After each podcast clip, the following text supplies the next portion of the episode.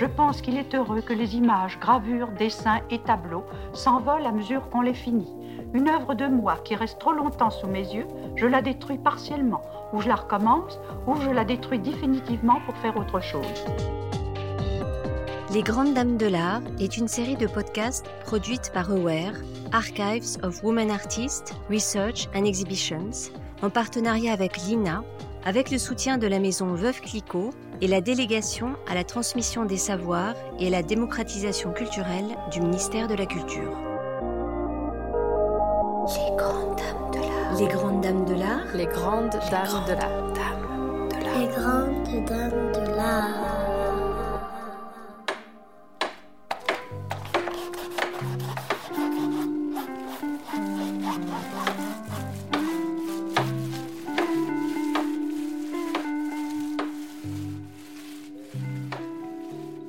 Le podcast Les Grandes Dames de l'Art donne la parole aux artistes femmes du XXe siècle.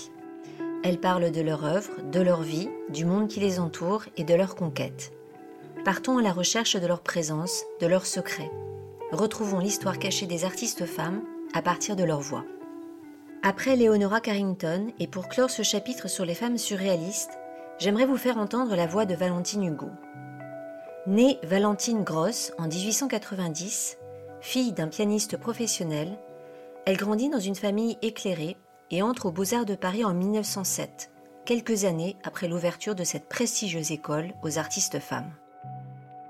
Elle participe au Salon des artistes français en 1909, s'intéresse d'abord à la danse et la musique, et portée vers le monde du théâtre, confectionne de nombreux costumes et décors, collaborant régulièrement avec les metteurs en scène et chorégraphes les plus célèbres de son temps. Ainsi est-elle proche du compositeur Éric Satie et de personnalités à la fois littéraires et médiatiques comme Jean Cocteau. Elle occupe dans la vie de ce dernier une place particulière. Il lui dira dans une lettre Vous êtes merveilleuse de naissance, comme d'autres sont laides ou méchantes. Je vous respire et me porte mieux. En 1919, elle épouse Jean Hugo, l'arrière-petit-fils de Victor Hugo. Valentine l'introduit à ses amis du spectacle vivant et de l'avant-garde, notamment des surréalistes. En 1931, elle devient la maîtresse d'André Breton et divorce l'année suivante. Elle est alors pendant quelques années l'une des rares femmes introduites officiellement dans le groupe surréaliste. Elle conçoit des installations résultant de rencontres ou collages d'objets trouvés, participant notamment à la célèbre exposition surréaliste Galerie Pierre Coll en 1933. Ses œuvres voisinent alors avec celles de Man Ray, Giacometti, Marcel Duchamp et Salvador Dali.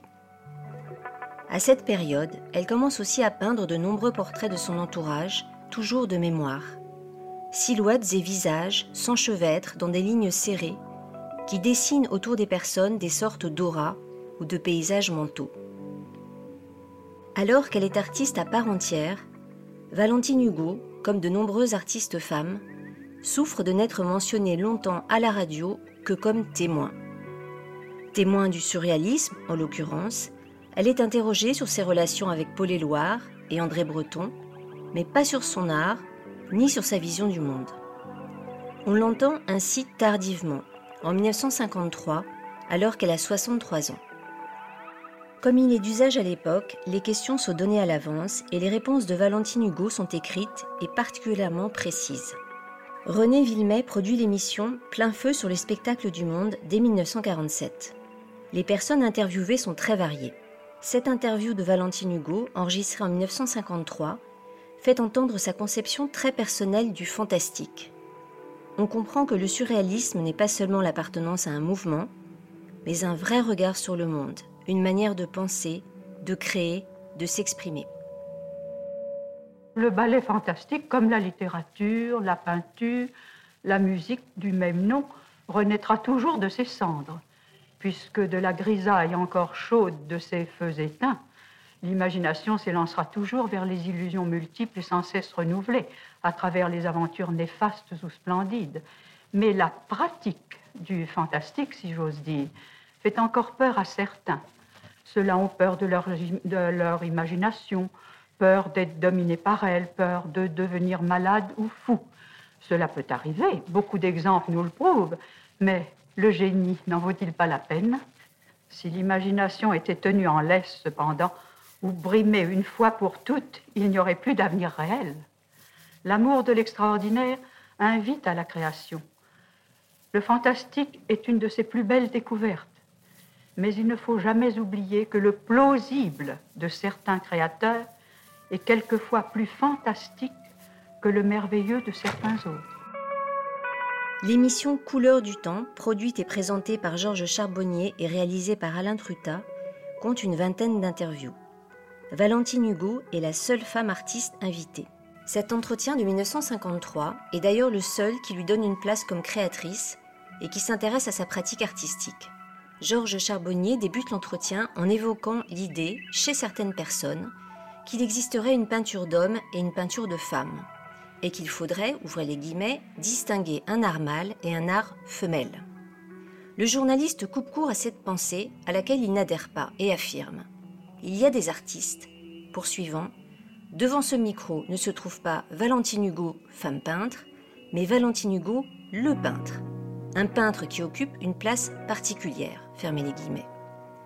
Cette masculinisation n'est pas rare à cette époque. C'est une manière maladroite de valoriser les quelques artistes femmes reconnues dans un monde de l'art strictement masculin. Valentine Hugo y décrit son passage dans le surréalisme, où comme beaucoup de membres, elle se situe entre la peinture et la poésie. Je me souviens qu'au temps de mon passage dans le surréalisme, 1931, 32, 33, je dis un jour à André Breton, venu voir dans mon atelier le portrait que j'avais imaginé d'Arthur Rimbaud, je rêve d'être quelque chose entre les poètes et les peintres. Et qu'il me répondit, mais vous êtes déjà cela, et vous êtes peintre aussi. Peintre, l'étais-je encore? L'étais-je déjà ou l'étais-je enfin? Je ne savais au juste. Car j'avais pris l'habitude que l'on disait anti-peintre de clouer ou coller sur mes tableaux beaucoup de choses étrangères à la peinture. Pourtant, Picasso, puis Max Ernst et tant d'autres avaient placé depuis longtemps sur leurs tableaux des matériaux de toutes sortes, papier, étoffe, bois et objets divers, dont la présence insolite augmentait la violence de leurs intentions. J'admire beaucoup Picasso et Max Ernst, et d'eux je tiens certainement aussi ces passages de forme les unes dans les autres, comme les idées qui me passent par la tête je suis bien décidée à continuer de peindre, d'écrire, de tracer, de creuser, d'enchasser, clouer tout ce qui me plaît. Qu'importe les procédés, les instruments employés, si ce que je veux créer prend forme. Delacroix disait que la peinture était l'art de produire l'illusion. L'illusion de ce qu'on imagine à notre époque peut être produite avec n'importe quoi. Un artiste abandonné dans une île déserte fera ses tableaux avec de l'herbe frottée, du sable, de la bave de limace, du sang ou de l'œuf écrasé. Le résultat compte seul et sera un chef-d'œuvre si cet artiste a du génie. Valentine Hugo tente de décrire ce qu'elle appelle la vraie peinture et exprime son désir de réaliser un art expressif qui aille au-delà des apparences et interroge l'intériorité. Qui ne tire sa beauté que d'elle-même et qui crie toujours ⁇ Je suis là, voyez comme je suis belle, voyez ce cobalt pur et ce vermillon éclatant, et cette ocre intacte avec un peu de blanc, bien sûr, pour l'adoucir un peu. Oui, celle que j'appelle peinture peinture est la plus difficile, la plus aristocratique, la plus divine. Et je regarde depuis toujours avec admiration et désir du côté de cet art de peindre qui est poésie et musique parce qu'il est géniale peinture et rien d'autre. J'aime exprimer dans mes tableaux et mes dessins ce que dit un visage, des yeux, une main, un animal, un arbre, un objet, par le dedans, rayonnant au dehors. Mais je voudrais bien ne pas disparaître sans avoir trouvé moi aussi du nouveau dans l'harmonie des lignes et des couleurs, techniquement parlant. En parallèle de ses peintures collages, l'artiste pratique la lithographie à la pointe sèche. Elle réalise elle-même les tirages de ses gravures et insiste sur l'importance de cette étape manuelle. Elle illustre de nombreux poèmes et textes littéraires, notamment pour Éloire, dont elle est très proche, ou encore pour René Char, Arthur Rimbaud. Elle qualifie ses dessins de gribouillage car ils évitent la ligne droite et les formes géométriques, se déploient de manière libre, entourant les formes plutôt qu'ils ne les dessinent. Il me faut bien avouer que je n'aime pas beaucoup les lignes droites qui se croisent et se coupent à angle droit ou aigu. C'est pourquoi je fais souvent des dessins qui ressemblent à l'écriture, parce que cela tourne et s'enchevêtre à l'infini, et quelquefois sans commencement ni fin. En vérité, je gribouille. Et c'est dans mes gravures que le gribouillage atteint son comble. Je tourne et tourne la pointe à graver, comme lorsque je dessinais des longues chevelures emmêlées sur toutes les princesses et bergères d'images d'épinal de mon enfance. Chevelures toujours brouillées comme pelotes de laine dévidées par un chat et traînant longuement.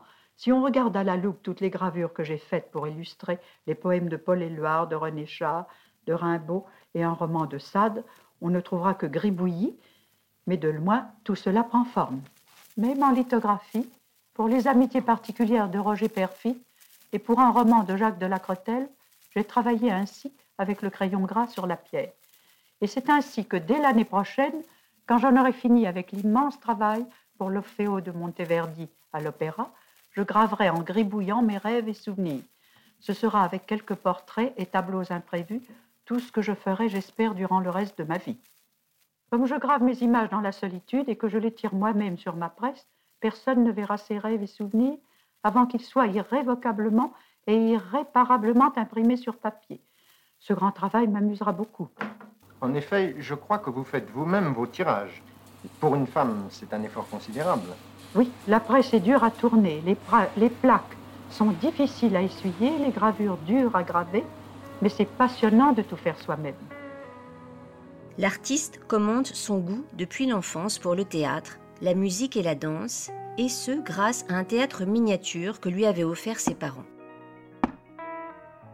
Depuis l'âge de 6 ou 7 ans, mon père, qui était musicien, m'avait fabriqué un grand théâtre d'ombre chinoise que je faisais évoluer sur ses conseils pendant qu'il parlait, chantait et accompagnait au piano des rôles de fantaisie qui allaient de la tentation de Saint-Antoine au chaboté en passant par la biche au bois.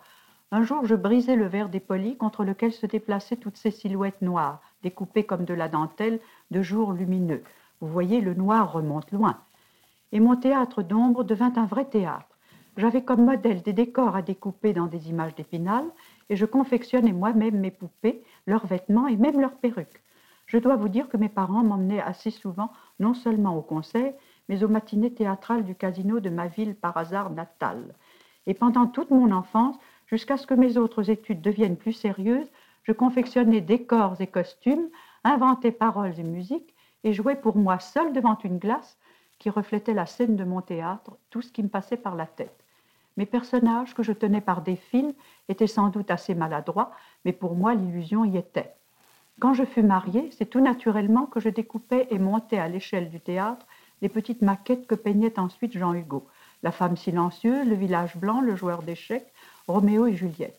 En vérité, toute invention théâtrale doit produire une sensation, une commotion, même un choc, de jamais entendu, jamais vu.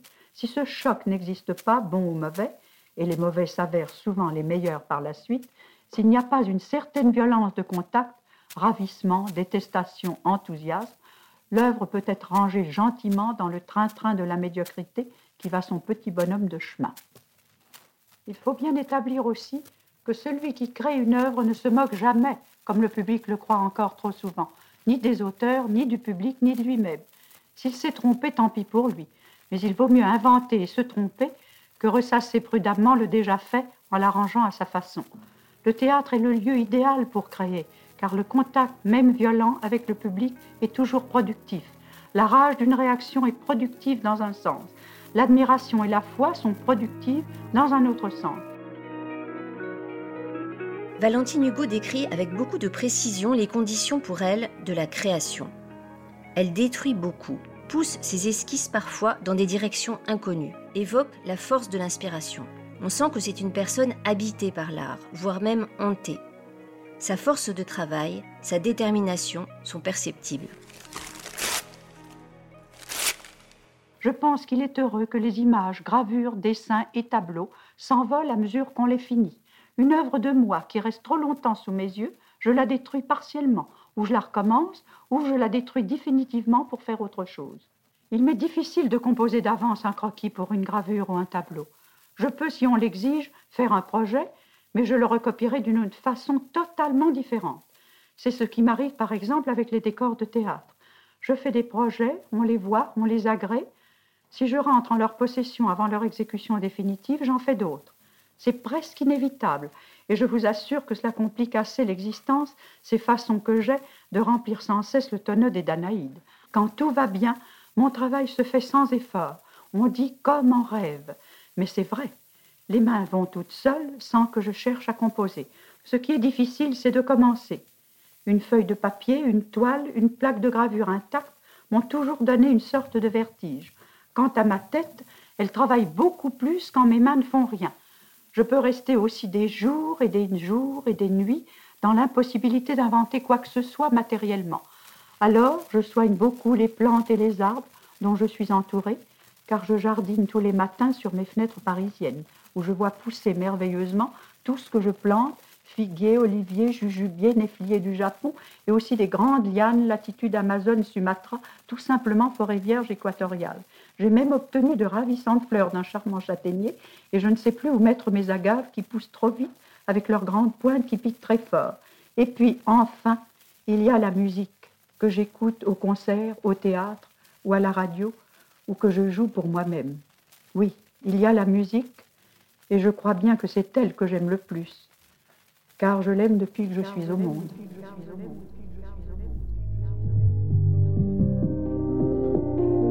À la préparation, Mathilde Decroix avec l'équipe de Ware. À la réalisation, Élodie Royer. Musique originale, Julienne Ogil. Générique, Andrew Nelson. Mixage sonore, Basile Beaucaire. Conseil scientifique, Catherine Gonard et Marjorie Mecucci. Voix, Camille Morino. Pour en savoir plus, rendez-vous sur le site de WARE.